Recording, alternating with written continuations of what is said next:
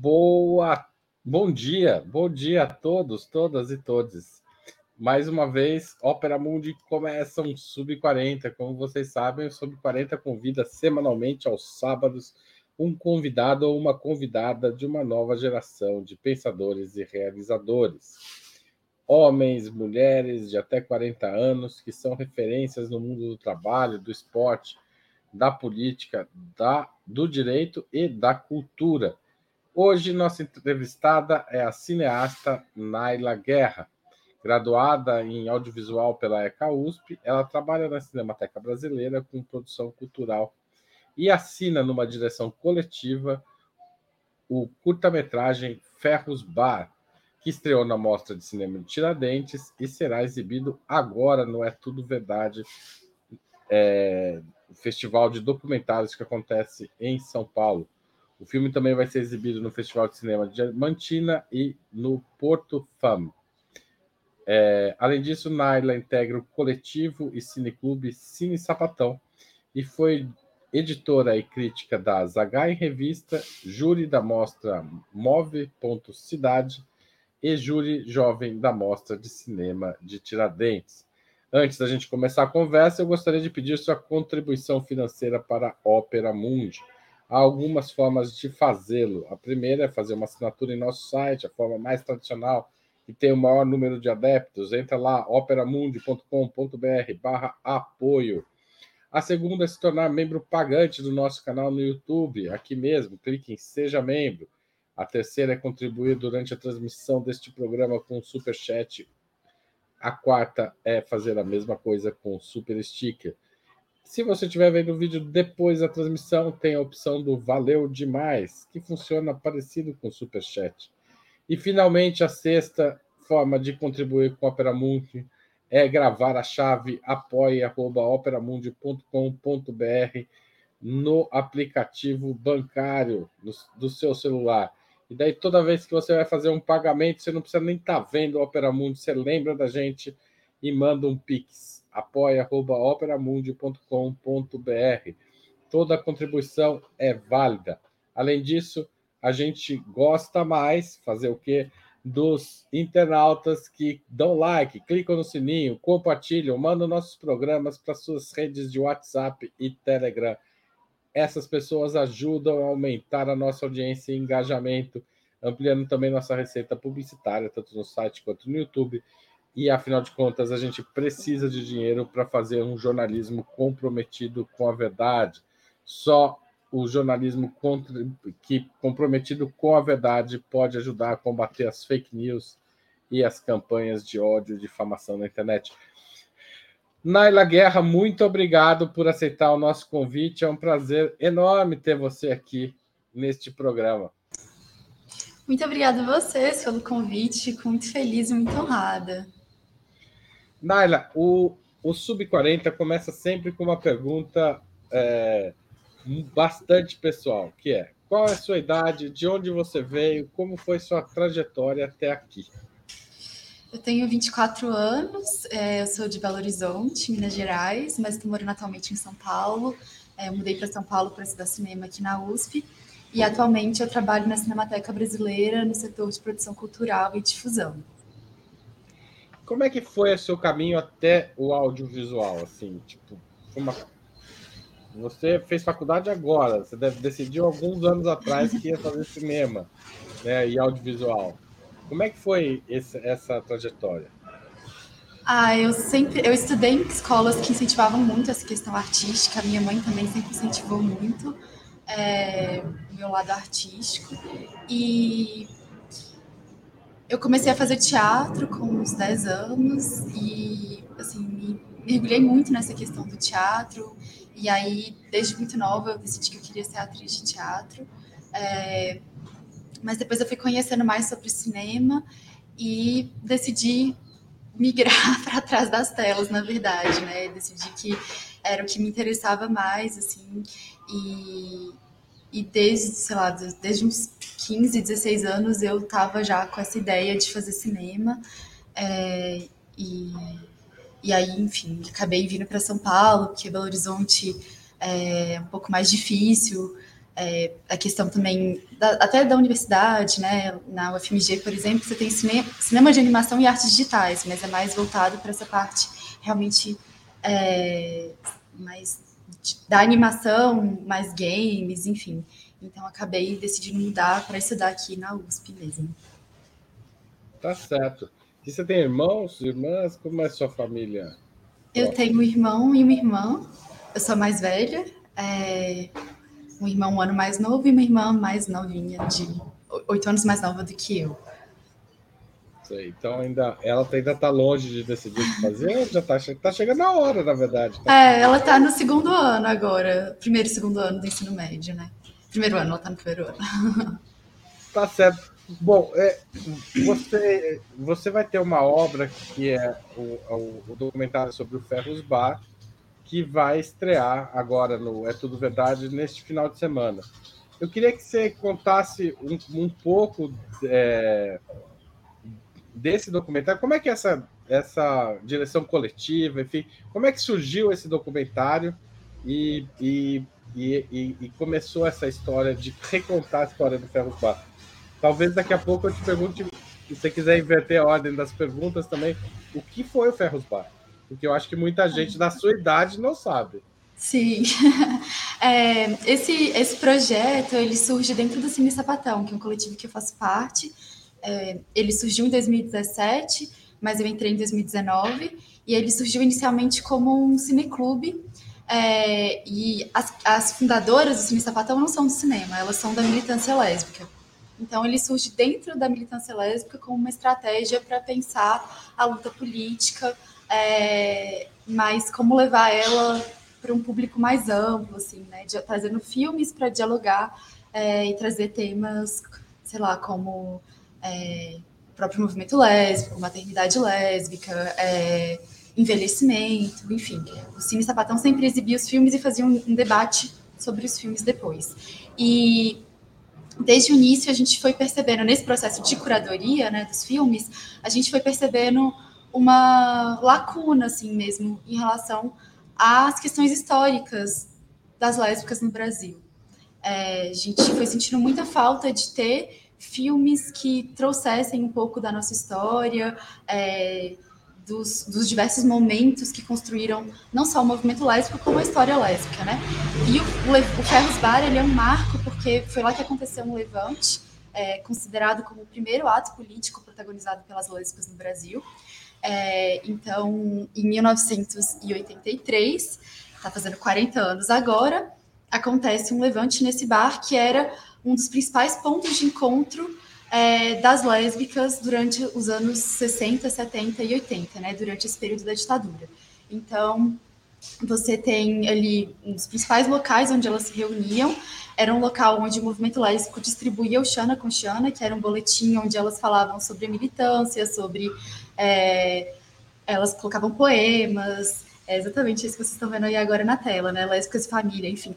Elas discutiam uma série de temas é, e esse jornal circulava bastante aqui na cidade de São Paulo, mas ele era distribuído de, mãos em, de mão em mão, é, principalmente na noite lésbica, nesses espaços de encontro. É, e aí o Ferros Bar, que era um dos principais pontos de encontro, é, os donos proíbem a circulação do jornal. Então, quer dizer, o, o, dinheiro de vocês é bem-vindo, mas a militância não. É, então, elas fazem toda uma articulação, é, articulando com o movimento gay, com o movimento feminista, é, também alguns setores do movimento de esquerda, para formar esse levante que acontece no dia 19 de agosto de 1983. E chamam jornalistas, enfim, essas fotos que vocês viram aí agora do Levante são fotos da Folha de São Paulo que cobriu o Levante e são as poucas imagens que a gente tem do Ferros, né? E são as únicas imagens que a gente tem do Levante. É, então, esse Levante é um grande marco depois que elas, elas ocupam, elas entram dentro é, do espaço, o espaço fica completamente lotado, é, a Roseli Roth, que vocês viram na foto anterior, que era uma das principais líderes do movimento, ela lê um manifesto, é, que ela está segurando exatamente nesse momento aí da foto, é um manifesto super é, político, super é, posicionado, bem forte, é, trazendo essa questão também desse aspecto econômico, né? Quer dizer, a gente pode vir aqui, a gente pode consumir, vocês ganham dinheiro com a gente, mas a gente não pode discutir política aqui dentro, a gente não pode falar das nossas questões, a gente não pode expor a nossa sapatonice, né? É, então, e, e, muitas frequentadoras não eram, não eram do movimento lésbico. Muitas frequentadoras eram só frequentadoras. Então também tinha um pouco essa, essa vontade de trazer, angariar mais pessoas para o movimento. Então ela, ela, ela no manifesto fala. É, apenas se você não se importa consigo mesma, jogue isso fora e finja que nada viu, que nada leu. É, então, esse, esse levante ele vira um marco para o movimento lésbico. O Dia do Levante se torna o Dia Nacional do Orgulho Lésbico. É, e então, enfim, ele, ele é um símbolo para o nosso movimento. Eu vou, vou dar um passo atrás dessa história do Ferros. Onde ele ficava aqui em São Paulo? O Ferros ficava é, ali pertinho da Roosevelt, na Vaiandava, é, com Martinho Prado. É, ele fica, atualmente, tinha uma sinagoga ali e virou um museu judaico. Ele fica exatamente na frente da escadaria do Museu Judaico. É, o espaço ainda existe, apesar de não ser mais um bar. O bar fecha nos anos 90. É, existem diversas. É, cada frequentadora que a gente conversa tem um pouco o seu palpite de por que ele fechou, mas assim, oficialmente a gente não tem um, um motivo mesmo de por que o bar fechou mas ele fecha no final dos anos 90, depois ele vira um outro bar, vai virando outras coisas, e atualmente ele é um, um pouco um, um vestiário do restaurante Família Mancini, que fica ali perto, um restaurante bem chique que fica ali perto, e o espaço onde era o Ferros hoje em dia é o vestiário. Vocês conseguiram encontrar os antigos proprietários ou não? Na... Não, a gente teve. Eram três proprietários, eram os irmãos Ferro, por isso chama Ferros Bar. É, eram três portugueses, é, e a gente tem notícia de que um deles morreu nos anos 80, é, e os outros dois a gente não conseguiu encontrar. A gente imagina que eles também devem ter falecido, porque eles já eram mais velhos naquela época. Né? Tá Agora, como é que é o seu documentário? Assim, você, é, eu não assisti ainda, quero assistir, então estou super curioso. É, você, vocês encontraram as lideranças que organizaram? Eu achei interessante na foto que, que a Natália, que está fazendo a transmissão para a gente aqui, selecionou, a, a, a, a, militante que você mencionou está falando e tá che... tem vários homens ali, né? É, tem três homens, quatro, três homens que aparecem na foto, aparentemente. É, ou seja, foi uma mobilização geral da militância de São Paulo, né? Sim, é, teve uma parte, uma parte grande do movimento gay, né, que participou também. A gente tinha o grupo Somos, que era um grupo forte. É um grupo que no início muitas lésbicas participaram desse grupo também, mas depois há uma cisão. É, algumas lésbicas permanecem, outras fundam o GALF, por exemplo, que é o grupo de ação lésbico-feminista, o grupo lésbico-feminista, é, enfim, vários grupos vão se formando naquele período. Mas é, diversos, diversos homens participaram também. É, a gente tem uma informação de que o Eduardo Suplicy, por exemplo, teria participado também. É, Irede Cardoso, que não era lésbica, mas era uma, é, uma vereadora feminista. Militante feminista, participou também. A, Irede foi super importante, ela fez um pouco. É, na hora que os ânimos estavam ali exaltados, ela fez um pouco essa, esse processo de diálogo é, com os proprietários também. Vejam bem, olha só o que está acontecendo. É, a imprensa está aqui. E a, o papel da imprensa foi muito importante. Acho que isso é legal de falar também, porque é, na hora que surgiram as câmeras ali, os, os, proprietários, na mesma hora, já baixaram um pouco a guarda. Assim. É, e saber que a Folha de São Paulo estava ali cobrindo foi uma coisa que teve um impacto grande também no próprio posicionamento dos, dos proprietários no momento do, do ato. Né? A Irene tinha uma coluna na Folha, né, sobre o movimento feminista.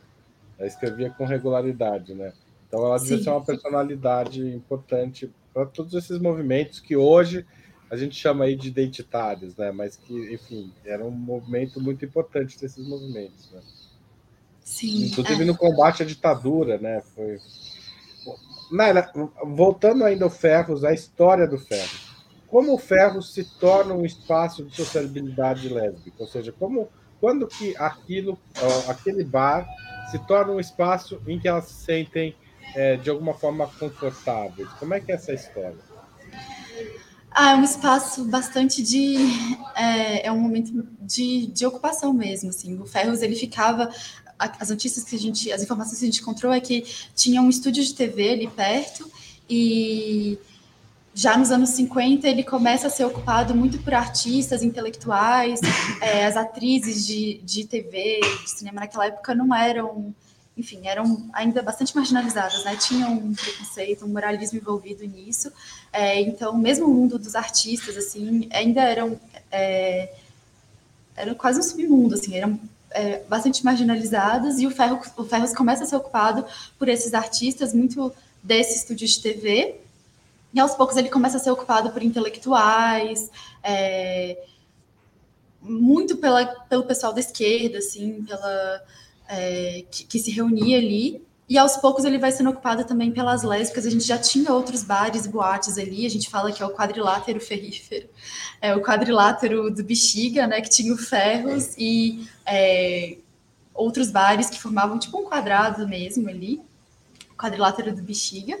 E e aí o Ferros ele era muito barato, ele tinha comida boa, barata, cerveja barata, cerveja gelada, é uma coisa que as entrevistadas todas falam bastante.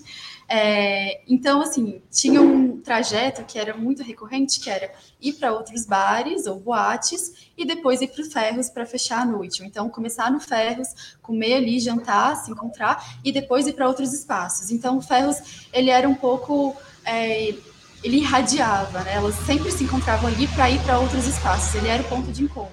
Ou então fechavam a noite no Férias. É... E ele era um espaço ocupado, enfim, muito pelas lésbicas, principalmente pelas lésbicas, mas também por ter, sei lá, tinha feijoada de domingo. Então iam famílias ali durante o dia na feijoada de domingo. É...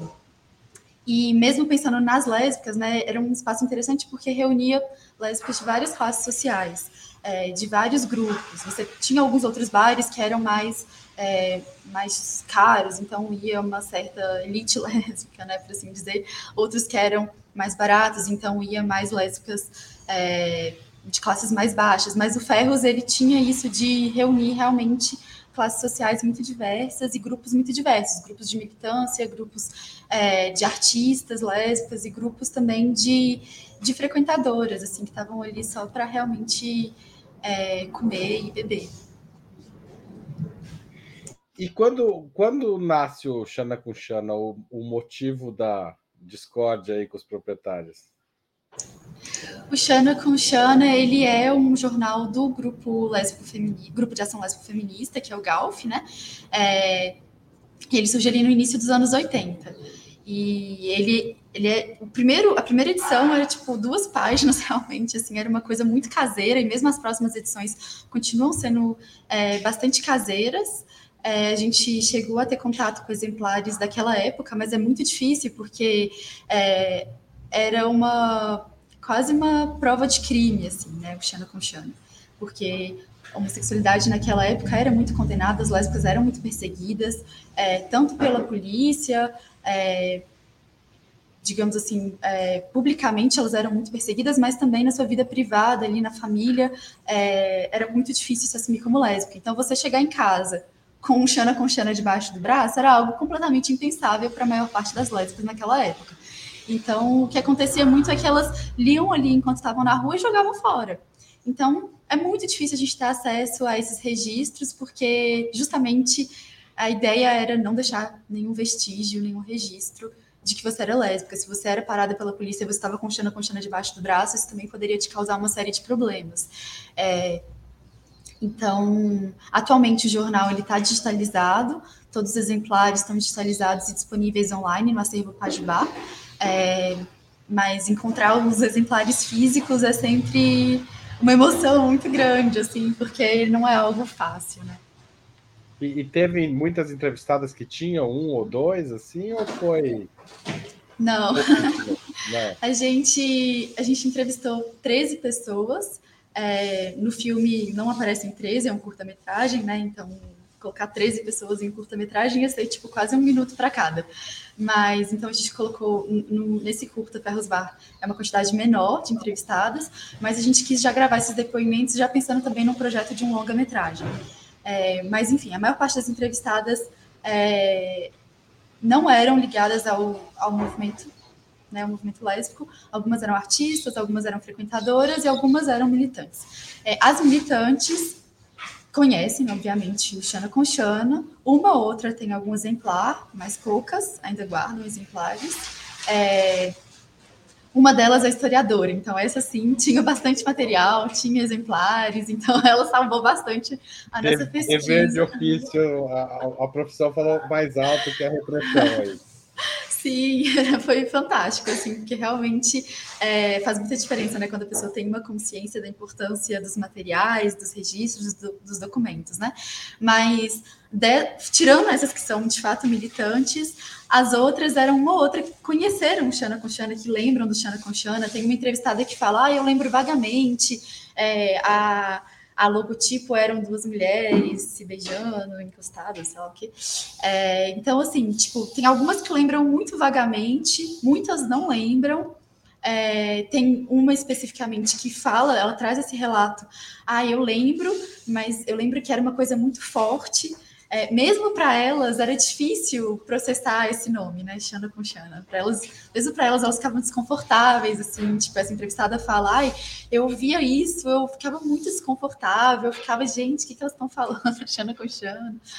Então é interessante, porque também a gente tem, a gente pôde coletar, né, isso nas entrevistas, uma série de experiências e vivências muito, muito, muito diferentes, assim, desde pessoas que eram, que deram a cara a tapa, é, a gente entrevistou é, a Roseli Roth, que foi essa que estava nas fotos, né? Ela é a primeira lésbica a aparecer na TV.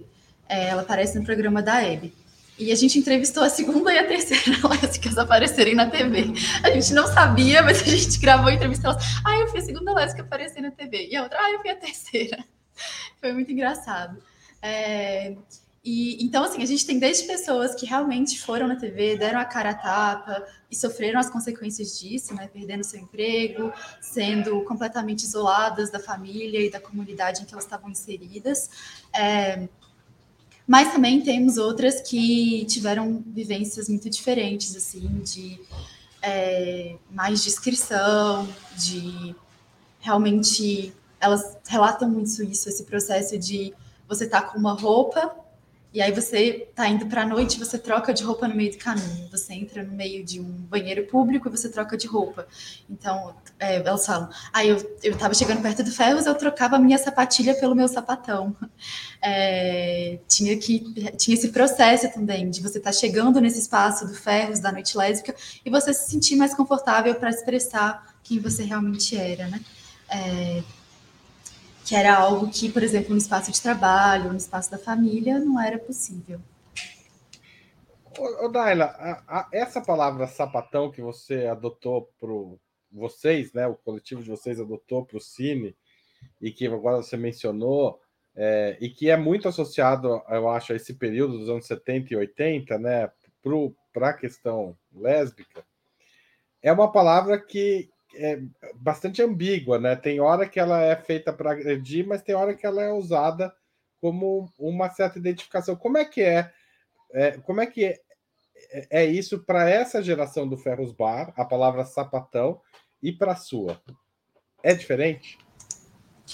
Então, é interessante essa pergunta, porque uma das membros do coletivo e uma das diretoras, que é a Rita Quadros, o filme é uma direção coletiva, né? E o coletivo e o filme são bastante intergeracionais.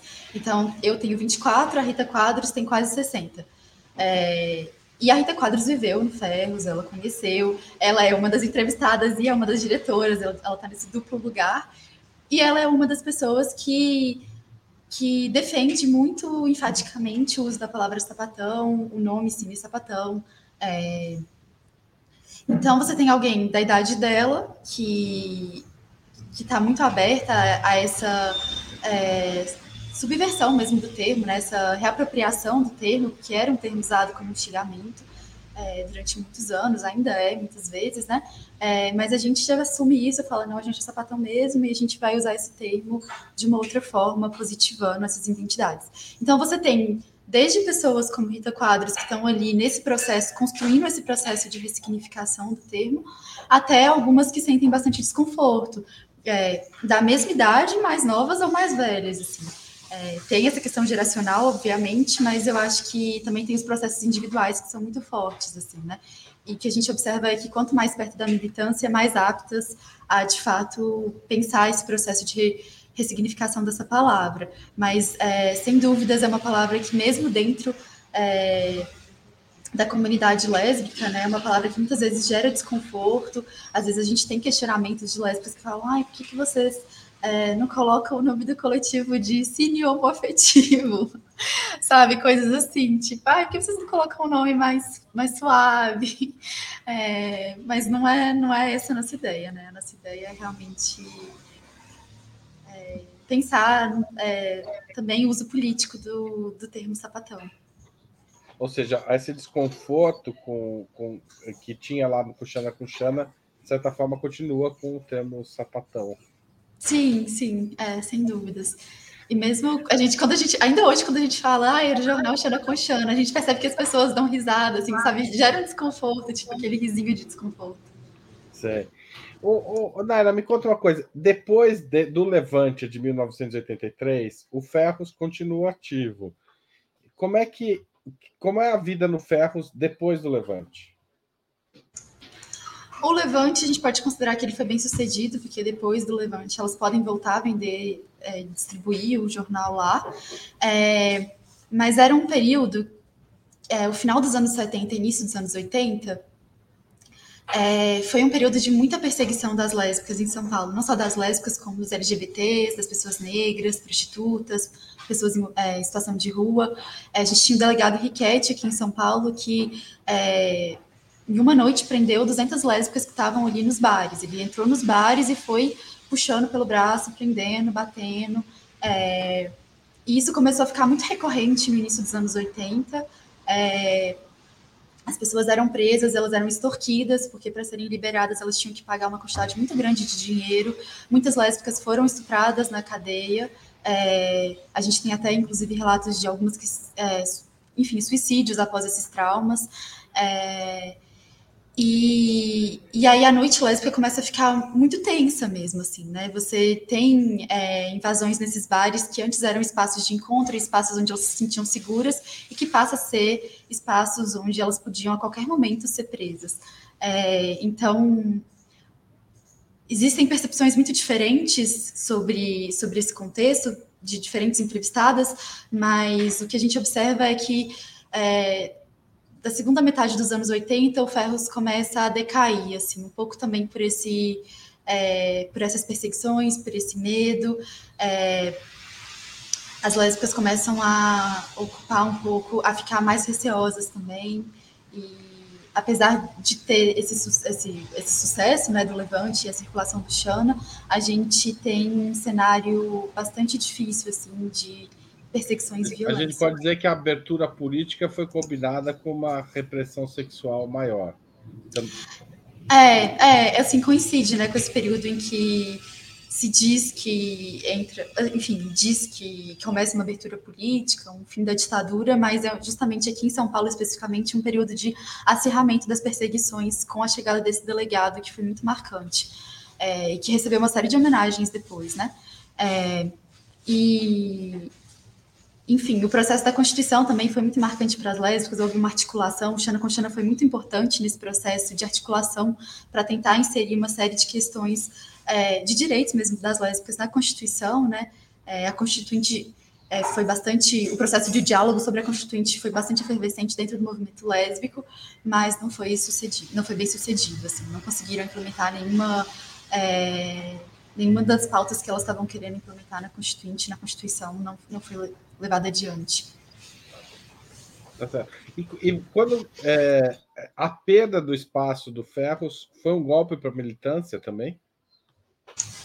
A militância começou a, a, mudar bastante, assim, começou a começaram a formar ONGs, começou a haver uma institucionalização também da militância. É, acho que também tem uma questão de começam a se abrir outros espaços, é, a, a, pensando em militância, ela começa a se articular de outras formas. É, muitas da militância lésbica passam para a militância feminista, dialogando também é, com a questão é, do SOS Mulher, enfim, de casas de proteção para mulheres que sofrem violência. Muitas lésbicas estão ali articulando essa luta também. É, e, mas a, a, a, gente observa uma institucionalização mesmo, formação de ONGs, é, então a militância ela muda bastante. Mas é, muitas muitas lésbicas que frequentavam ferros, né, que a gente entrevistou, elas falam que também é um momento em que elas começam a, a casar, a ficar mais em casa. É, então é um momento mais de o envelhecimento também, né? Elas já estão ali chegando nos seus 40 anos, no final da década de 80, seus 30, 40 anos, então tem uma mudança de estilo de vida também que eu acho que é natural. É, de uma diminuição de, da frequência na noite, né? Tá certo. Antes da gente continuar a conversa, vou fazer um, um breve intervalo comercial para relembrar você que ainda não é assinante do canal de Ópera Mundi em suas variadas formas. A mais tradicional, já disse aqui, operamundi.com.br barra apoio. Vai lá, tem várias faixas para você assinar, ver qual cabe no seu bolso. Contribua com a gente mensalmente ou anualmente, é bem importante para o nosso jornalismo. Também não se esqueça, torne-se membro do canal, faça um super chat, super sticker ou um valeu demais. E finalmente, eu sempre gosto de enfatizar isso, guarda a chave do Opera Mundi no seu Pix. Toda hora que você sobrou um dinheirinho lá, um restinho, esse dinheirinho faz falta para a gente, é super importante para a gente manter o nosso jornalismo. Naila, é, voltando à questão do, do, do, audiovisual, você trabalha na Cinemateca, que teve um incêndio é, tenebroso, né? Não foi nesta sede, mas foi em outra sede. Você está na sede da Vila Mariana, né? Pelo que entendi neste momento, até se quem ouviu o barulho é porque ela está no ambiente de trabalho, está tá trabalhando, faz parte do trabalho dela dar essa entrevista, inclusive, mas é, né, de uma certa forma, né, porque você trabalha com audiovisual, é importante as pessoas conhecerem é, o trabalho audiovisual, mas a Cinemateca perdeu é, filmes históricos nesse, nesse incêndio na sede da Lapa. Como é que foi, como é que está a vida depois desse incêndio aí na Cinemateca? Ah, é um processo de ainda de compreensão, né, do que foi, do que significou para o nosso acervo. É, mas a Cinemateca, sem dúvidas, voltou com bastante força. É, ela reabriu, né, no final do, no início do ano passado. Então a gente está completando aí um ano da Cinemateca reaberta ao público e é, as pessoas voltaram com muita garra, né? Os funcionários, muita, muitos funcionários que já trabalhavam aqui antes voltaram. É, eu, eu, entrei no ano passado mesmo, não trabalhava aqui antes, então tem muitas pessoas novas também que entraram na equipe. Mas a gente está com muita garra de, é, de fazer a Cinemateca voltar a funcionar, né? Porque além do incêndio, teve esses dois anos fechado que foi, é, foi muito difícil, foi bastante traumático para a instituição. É, mas Hoje em dia a gente está com bastante fôlego, a equipe está crescendo cada vez mais e no setor que eu trabalho, que é o setor de produção cultural e difusão, a gente está todo vapor, com uma série de programações, mostras, é, trabalhando com duas salas ao mesmo tempo, com uma dupla programação, é, e a gente já está assim, com o calendário é, bastante cheio para o ano inteiro. São boas notícias que vêm da Cinemateca. Sim. É um, é é um dos espaços mais confortáveis, né? Assim, eu acho que é um ambiente muito interessante. O da Vila Mariana, eu acho que a maior parte dos nossos espectadores de São Paulo conhece, mas quem não conhece, quando vier a São Paulo, é, é um passeio incrível e sempre tem programação bacana. Agora, você optou pelo audiovisual como forma de fazer militância também, né? É, qual é a importância da imagem é, nesse processo de, de, luta? Nossa, pergunta difícil. É, ah, eu acho que a imagem ela tem uma força que eu acho que é até perigosa por vezes, né? É, ela já essa força, essa potência da imagem, principalmente da imagem em movimento, né? Ela já foi muito usada, ela é usada ainda hoje, né? por exemplo, pelo, sei lá, pelos Estados Unidos, numa construção de um projeto imperialista, né? Então, só nisso a gente já percebe é, como que como que há uma força muito grande nessas imagens, né? É, em levar projetos imperialistas, coloniais, enfim. É, mas eu acho que a gente também pode se apropriar dessas imagens para também para contar histórias é, e, é, dentro de um projeto político, por exemplo, de esquerda, engajado é, em causas sociais, é, militâncias diversas, assim, né? E eu acho que hoje em dia o cinema brasileiro, principalmente no curta-metragem, é, eu gosto muito de pensar o curta-metragem porque eu acho que ele tem muito espaço para grupos que têm dificuldade de acesso ao cinema, né? É, então, você tem, por exemplo, um cinema negro que está se constitu constituindo no curta-metragem extremamente forte, potente, é, e que a gente não vê a mesma coisa no longa-metragem. Né? O longa-metragem ainda é um, um, filtro de dificuldade de acesso. Uhum. É, e isso também é válido, por exemplo, para o cinema lésbico, né? que está tá cada vez mais forte cinema lésbico no Brasil, mas muito no curta-metragem. Então, essas imagens é, que a gente pode criar no cinema, né? Essas histórias que a gente leva. O Ferros Bar, por exemplo, é, é, como eu disse, né, o Cine Sapatão surge dentro da militância política, é, pensando o cinema é, nesse diálogo com com a política. E o Ferros Bar poder contar essas histórias, né, relembrar o que foi isso, pensar o que a ditadura significou para as lésbicas, para é, para grupos que a gente muitas vezes não pensa, né? A gente fala muito da ditadura é, e dos perseguidos políticos, é, dos desaparecidos, mas a gente não pensa muito nesse projeto moral e que de fato significou para uma série de grupos é, né, durante a ditadura. A gente teve recentemente, por exemplo, a, a terceira caminhada do silêncio e o Cine Sapatão estava lá, a gente marcou presença, é, a gente tinha sido, inclusive, convidados, é, convidadas pela organização, e a gente levou uma faixa é, que dizia: Não esquecemos da, da perseguição a LGBTs, pessoas negras e prostitutas. É, e a gente via que tinha muita gente incomodada pessoas que estavam lá construindo a caminhada do silêncio, que foi uma caminhada, é, a terceira caminhada de descomemoração do ato. Eu estava de... lá também, mas. Você estava lá? é uma caminhada de descomemoração, né? Que acontece primeiro de abril do golpe, e aconteceu esse ano no dia 2 de abril.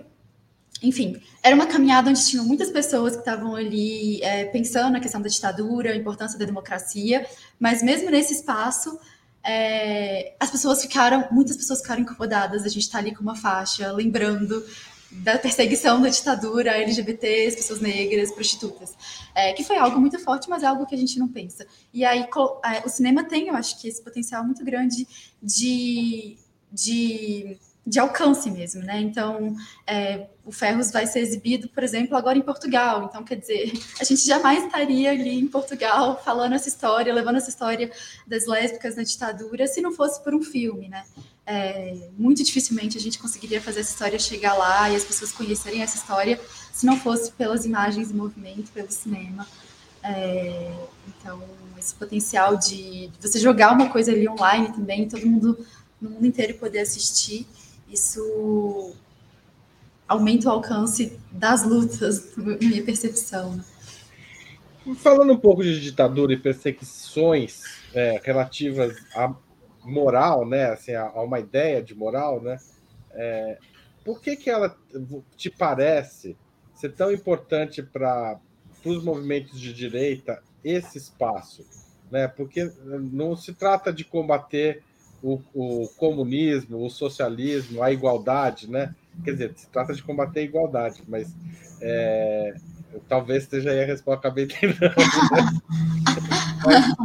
onde que pega? Por que, que mobiliza tanto a direita? Na sua opinião? Ah, eu acho que tem várias questões. Eu acho que passa por vários motivos, assim, mas acho que um deles é essa ideia realmente de de dominação mesmo, de você poder. Eles usam muito esse discurso da liberdade, mas a gente sabe muito bem que é um discurso de uma liberdade muito seletiva, né? Então, você poder, por exemplo, censurar o cinema, que é uma coisa que foi muito discutida nos últimos anos de governo Bolsonaro, né? Você é, você ter projetos que você ter filtros nos editais, né? De tipo, ah, não pode discutir política, não pode é, projetos que têm uma ligação com questões evangélicas são mais aprovados, enfim. Eu acho que tem uma série de questões, principalmente pensando na, nas artes, né? Que uma ditadura, por exemplo, você consegue controlar. Você é, a pessoa está falando uma coisa contrária do que você pensa, você corta e pronto, acabou, né? É, então eu acho que a ditadura é, é muito romantizada na direita, muito pela, pelo potencial dela de dominação de alguns grupos que eles têm um ódio muito grande, né? Então, eles podem, eles passam a poder controlar uma série de direitos são suprimidos, é, as pessoas passam a ser controladas e dominadas dentro desse regime de ausência de democracia, né? E acho que a gente experimentou um pouco isso nos últimos anos, é, com a direita, com a extrema direita, né, no governo, é, a gente teve um, uma série de, de ações que eu acho que já estavam dentro desse projeto, a gente já experimentou um pouco do que foi isso, assim. A gente, no caso, por exemplo, dando um exemplo assim do Cine Sapatão, né? A gente foi fazer alguns eventos em espaços culturais grandes e a gente não podia usar o nome Cine Sapatão, porque estavam com medo de perseguição da direita, assim. Então, é, e aí eu acho que também mostra a importância de usar esse termo sapatão, né? Porque se justamente a direita está condenando, é aí mesmo que a gente tem que usar. É, então, a partir do momento em que há um medo, né? Você impõe um medo pelo controle, né? Pelo, pelo discurso de ódio também, você, é, você passa a ter uma série de. Desde o nome do coletivo que tem que ser tolhido, né? Tem que ser cortado de alguma forma, é, até questões muito maiores de circulação nos espaços, de criação de conteúdo, de, de discurso. Você falou uma coisa super importante sobre o papel do curta-metragem, né? Como é um espaço, até por questões de custo, de é, de até assim uma certa uma, uma possibilidade de ter até questões técnicas menos bem resolvidas, porque né, não, não é algo que vai ocupar duas horas. Né? Se tiver um problema de som, não é algo que vai a pessoa tem que ficar com problema de som por duas horas. Então aquele problema ele passa despercebido e tudo bem, né? Isso é importante para poder circular a imagem, o discurso de um curta-metragem.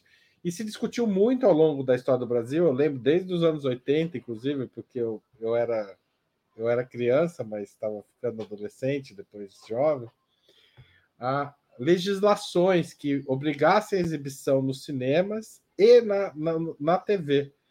E isso não avançou, né? apesar de toda a regulamentação do audiovisual, não, não se chegou a, a ter uma, uma cota para curtas-metragens nem nos cinemas, nem nas TVs. Você acha que essa é uma pauta para os cineastas? Acho que não, infelizmente. É, a gente teve a lei do curta, né, que vigorou, é, que tinha obrigatoriedade de, é, de passar um curta-metragem antes de um longa-metragem nas salas de cinema, é, que foi algo que, de alguma forma, é, impulsionou a produção de curtas-metragens também, até de editais, é, mas isso não é definitivamente uma pauta hoje em dia, assim, dentro do, dos grupos de cineastas. Mas eu acho que, enfim, é uma coisa que me move muito pensar o curta-metragem. Eu tenho uma pesquisa sobre curta-metragem na ditadura também, né? É, curtas-metragens feitos por diretoras brasileiras na ditadura. E, e, o curta é algo que me move muito dentro do cinema, é, enquanto reflexão mesmo, porque eu acho que ele é um espaço o, cinema brasileiro ele teve momentos em que um curta, um longa-metragem era produzido por ano, né? Você tem momentos de uma de uma queda de produção muito muito grande, mas o curta-metragem não, ele estava ali sempre sendo produzido. Então, se o cinema brasileiro nunca parou desde que ele começou, é muito graças ao curta-metragem. É, e como eu disse, eu acho que ele tem esse potencial de de introdução de uma série de grupos dentro do cinema, né, de, de visões que não podem, que não conseguem se expressar no longa-metragem e que conseguem se expressar no curta-metragem. Então, é, pensando na produção indígena brasileira hoje em dia, a gente tem uma série de curtas-metragens feitas por diretores é, indígenas, mas dificilmente a gente tem um longa-metragem que é feito por um diretor indígena sem que tenha um diretor branco co-realizando, né?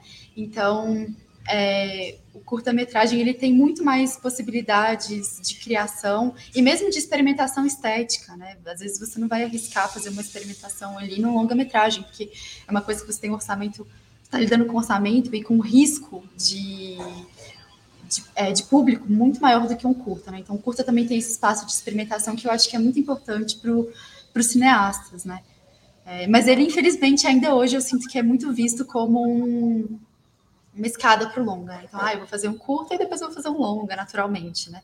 E não pensando, de fato, o curta como um espaço de produção e que tem cineastas que vão querer fazer apenas curtas-metragens e tá tudo bem, eles não são menos cineastas do que, do que outros, né? Eu, a, a, a Naila falou teve ano que o Brasil fez é, um, um, um longa-metragem só. É, esse ano é de 1990. Eu lembro super bem, Naila, eu tinha 16 anos. O filme, o único filme de longa-metragem de ficção que estreou, e eu acho que não teve nenhum documentário também, chamava Beijo 2348-72. É, é, e com Chiquinho Brandão, Maite Proença, Fernanda Torres, dirigido pelo Walter Rogério. Mas é, foi muito marcante para minha geração ter um filme, né? Porque foi um esforço de toda a indústria para conseguir finalizar um filme depois dos anos Collor, né? Depois do governo Collor, né? Porque veio também com essa fúria contra as leis de incentivo, né? Não querendo reformá-las, mas acabar com elas acabou com a Embrafilme, que era a grande financiadora de filmes da estatal, e não pôs nada no lugar. Então demorou-se anos para ter a retomada, tanto é que tem o cinema da retomada. A Naira não viveu nada disso porque não tinha nascido. Mas é, eu passei por todo acompanhar esse processo, foi muito interessante de pensar, né? Assim, e, e terrível, né?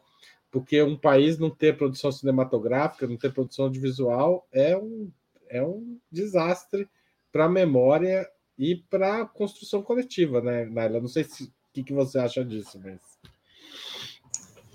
Sim, eu acho que foi um, é um ano bastante, é um período muito traumático, assim. Eu não vivi isso, mas é, quando, na minha graduação, né, os meus professores viveram isso. E a minha graduação inteira, eles comentavam muito sobre esse período que muitos cineastas foram para, por exemplo, para publicidade, para conseguir, é, enfim, se manter de alguma forma, né? Então é, é, um, é, uma, é um período muito traumático, assim, para os cineastas. É, e... Mas, assim, o que eu acho... Só um segundo, gente. Deixa eu cortar essa. Tudo é... bem, Mara. Desculpem. Imagina. É, mas, assim, eu acho que uma coisa muito interessante é que, é, apesar do, do, governo Bolsonaro, apesar desses anos que foram muito difíceis para a cultura, a produção cinematográfica continuou muito efervescente. E pensando especificamente na questão dos curtas, muitos curtas foram feitos na raça, sem, sem financiamento, é, às vezes com celular, às vezes com financiamento coletivo. O Ferros Bar, por exemplo, também ele teve um edital, mas foi um edital curto e a gente fez um financiamento coletivo, né? Então, é, acho que o cinema brasileiro ele ele continuou com uma força muito grande nesses anos Bolsonaro, de Bolsonaro e felizmente a gente não viveu de novo o que aconteceu nos anos 90, né? Dessa é, diminuição gritante, né? Quase praticamente fim do cinema brasileiro é, nesse período. E a produção cinematográfica nos últimos anos aqui no Brasil, ela continuou muito, muito forte, muito potente. É, acho que até com uma forma de enfrentamento mesmo, né?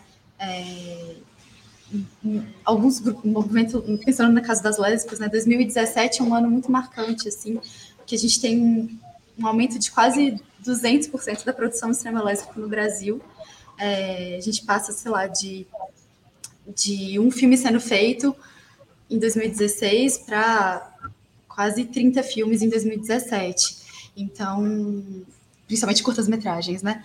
É, então, eu acho que esse processo também, desde o impeachment da Dilma, né? É, também todo esse discurso do Cunha, é, contra LGBTs, eu acho que isso também deu uma força, assim, de a gente precisa contar as nossas histórias, a gente precisa se fortalecer, isso também passa pelo cinema, então a gente vai fazer cinema de qualquer jeito, seja com celular, seja com, sei lá, uma webcam, a gente vai gravar e a gente vai botar essas histórias no mundo como uma forma de enfrentamento também.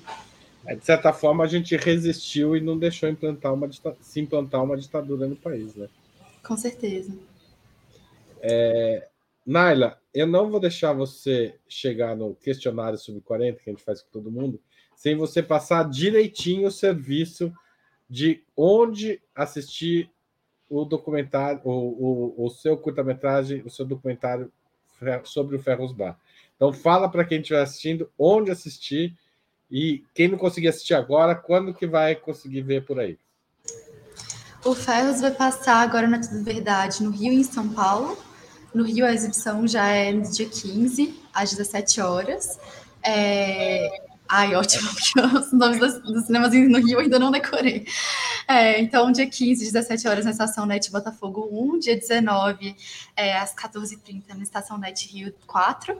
É, em São Paulo, a gente vai passar no dia 18, no Cine Marquise, às 18h30, e no dia 21, às 16h30, aqui na Cinemateca. Além disso, vai passar também no Porto Femme, que é um festival é, na cidade do Porto, em Portugal, e também em Diamantina. É, Diamantina, se não me engano, é dia 22. é, isso, obrigada. Então, essa, é, essa é a agenda de abril do Ferros Bar. Isso. Certo? Isso, a gente tem um Instagram onde a gente está divulgando todas as exibições é, e mais informações sobre o filme. O Instagram é Filme Ferros Bar. E tem também o Instagram e as redes e o site do Cine Sapatão, onde também tem informações sobre exibições, outros eventos e também sobre o filme. Tá certo, gente. Então, sigam aí o, o Instagram, procurem aí no Instagram Ferros Bar e Cine Sapatão para vocês estarem informados sobre o circuito do Ferros Bar e sobre a programação do Cine Sapatão também, né? Porque vocês continuam a ter exibições, debates, etc, certo? Certo. A gente tem uma, um, pelo menos um evento por mês, no terceiro sábado do mês. Então, dia 15 também tem evento do Cine Sapatão. É, vai ser no Sindicato dos Advogados, às 15 horas. Tá certo, gente. Então, tá, tá dada os caminhos aí para quem quiser assistir. E também, assim, curta-metragem vai ter um festival aqui, uma exibição aqui, outra lá. Então, seguir o Instagram é fundamental para vocês é, quem não puder assistir nesses dias que a Naila falou, saber onde está circulando o filme. Nós vamos agora, Naila, para encerrar a entrevista, para o questionário sub-40 que a gente faz com todos os entrevistados deste programa. Vamos lá? Vamos. Prato imperdível. Ai, meu Deus, pão de queijo. Nossa, mineira, que surpresa. Cerveja, cachaça ou vinho? Cerveja. É, esporte favorito? Tem algum? Acho que não. Você é do sedentarismo, é isso? É, sou... sedentarismo. Olha, correr eu corro bastante, mas não vou dizer que eu, é que eu gosto de correr. Mas você corre como esportista, assim. Não, eu corro de. tô com pressa, eu vou correndo. Tá com pressa, não é essa imagem que a. que a Natália Não. É correria tá. do dia a dia. Tá certo. É, time de futebol tem algum? Ah, eu era cruzeirense, mas recentemente o Cruzeiro não está muito bem visto. Então tá dando um tempo na, na sua torcida. É. Passatempo. Um, acho que. Ah, eu vou falar assistir filme. Muito clichê. Ler um livro, não sei, conversar. Conver... Eu acho que eu gosto de conversar. Conversar. Passar tempo conversar. Muito bom. Livro inesquecível, já que você falou de livro. Um, ai, eu fico com as coisas mais frescas do que eu li recente, né? O que eu, me marcou mais recentemente, que foi o livro Eu Sou uma Lésbica, da Cassandra Rios, que eu recomendo muito. Conheçam Cassandra Rios. Muito bem. Cassandra Rios, uma das grandes escritoras, assim, populares, né? Uma das escritoras mais populares do Brasil. Acho que eu tenho aqui o, o Eu Mataria o... Ah, não, da Adelaide, Adelaide Carrara. Ela e Adelaide Carrara eram as grandes escritoras Sim. de massa assim, do país. A Sim, Cassandra, a, é a Cassandra é a pessoa mais censurada, pessoa, assim, digo pessoa ah. porque entre homens e mulheres, artistas de todas as áreas, ela foi a pessoa mais censurada na ditadura, né? E ela, é. ela também foi uma das pessoas a vender maior quantidade de livros. Tem documentário sobre ela, não? Tem, tem um, inclusive, que está no YouTube, que é da Hannah Coriche. É um documentário sobre a Cassandra Rios da Hannah Coriche, está no YouTube. Procure é aí. de 2013, quem... se não me engano. Legal. Chama, é... lembrei agora, Cassandra Rios, a Safa de Perdizes, esse é o nome completo. Isso, a Safa de Perdizes, muito bem. É, já falei, passatempo, livro inesquecível, música preferida. É... que difícil. Que eu gosto de tantas, né? É muito difícil, mas eu acho que talvez que eu tô ouvindo muito agora é Fogueira Doce, do Matheus Aleluia. Você consegue cantar um pouco pra gente ou você é tímida? Ah, não, sou tímida. Procurem aí Figueira Doce. Fogueira é, Doce. Fogueira Doce, desculpa. Imagina. É, procurem aí Fogueira Doce, ouçam e daí vocês vejam se a dica da Naila é bacana. Acho que sim. Filme marcante. Retrato de uma jovem chamas. Retrato de uma jovem chamas, definitivamente um dos maiores filmes que eu já vi na minha vida. Por quê, hein? Conta para quem está assistindo. Nossa, eu acho que esse filme, para mim, é o significado de obra-prima no cinema. Assim, ele realmente. Você vê que cada detalhe ali tem um, porquê. É, ele é muito, muito, muito bem feito em termos técnicos. A história é muito potente. E acho que é um filme também sobre olhar. E por isso acho que ele é muito importante para quem pensa cinema, né? é, como olhar, como representar. É, é uma ficção, mas acho que dentro desse filme a gente consegue discutir uma série de questões é, relacionadas a essa questão do olhar e da representação. É, tem um pouco uma questão metalinguística dentro dele, assim, eu acho que é um filme completamente imperdível. Ídolo político tem algum? É, pessoa, uma, uma pessoa política?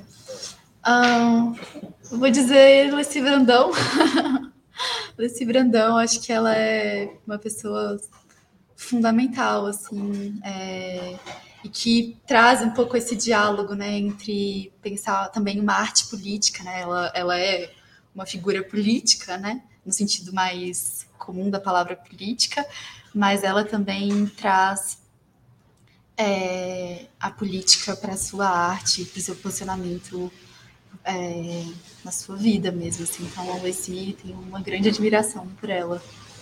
Leci Sambista, deputada estadual em São Paulo, vários mandatos já. Sim. E é também uma das primeiras artistas, uma das primeiras cantoras a se assumir abertamente como lésbica. E também isso aconteceu no período da ditadura, né? Então, ela também é super importante para o movimento lésbico e, enfim, para a política lésbica no Brasil. Tá certo. E evento histórico do qual gostaria de ter participado? O Levante do Ferros Bar.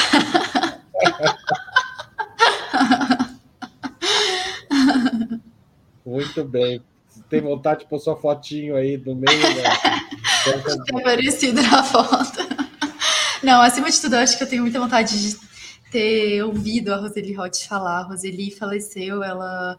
É, ela cometeu suicídio muito nova, então a gente é, é, assim, são poucos os registros em vídeo da Alessi, né? Da, da Alessi, não, da Roseli, desculpa, da Roseli Roth. É uma figura completamente um, encantadora, assim, magnética, sabe? Quanto mais a gente aprende sobre ela, mais a gente tem vontade de conhecer e, para mim, teria sido uma grande honra poder ter ouvido ela ler o manifesto ali no dia do Levante. Tá certo, Naila. Eu queria te agradecer muitíssimo por essa entrevista.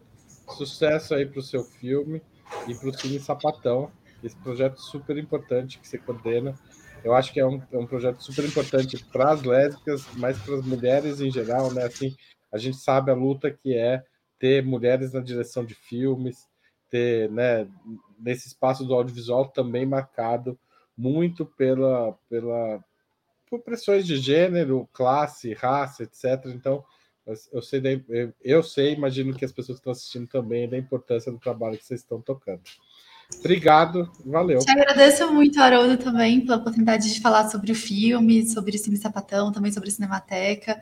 É, Para a gente é bastante importante conseguir dialogar com o público é, do Sub-40 e da Opera Mundi, né? E levar essas histórias e esses debates para espaços abertos dentro da imprensa. Então, a gente agradece muito a oportunidade. Tá certo. Muito obrigado a você, a quem assistiu, quem compartilhou, quem fez contribuição. Vamos fazer essas histórias circularem. Valeu, tchau, tchau.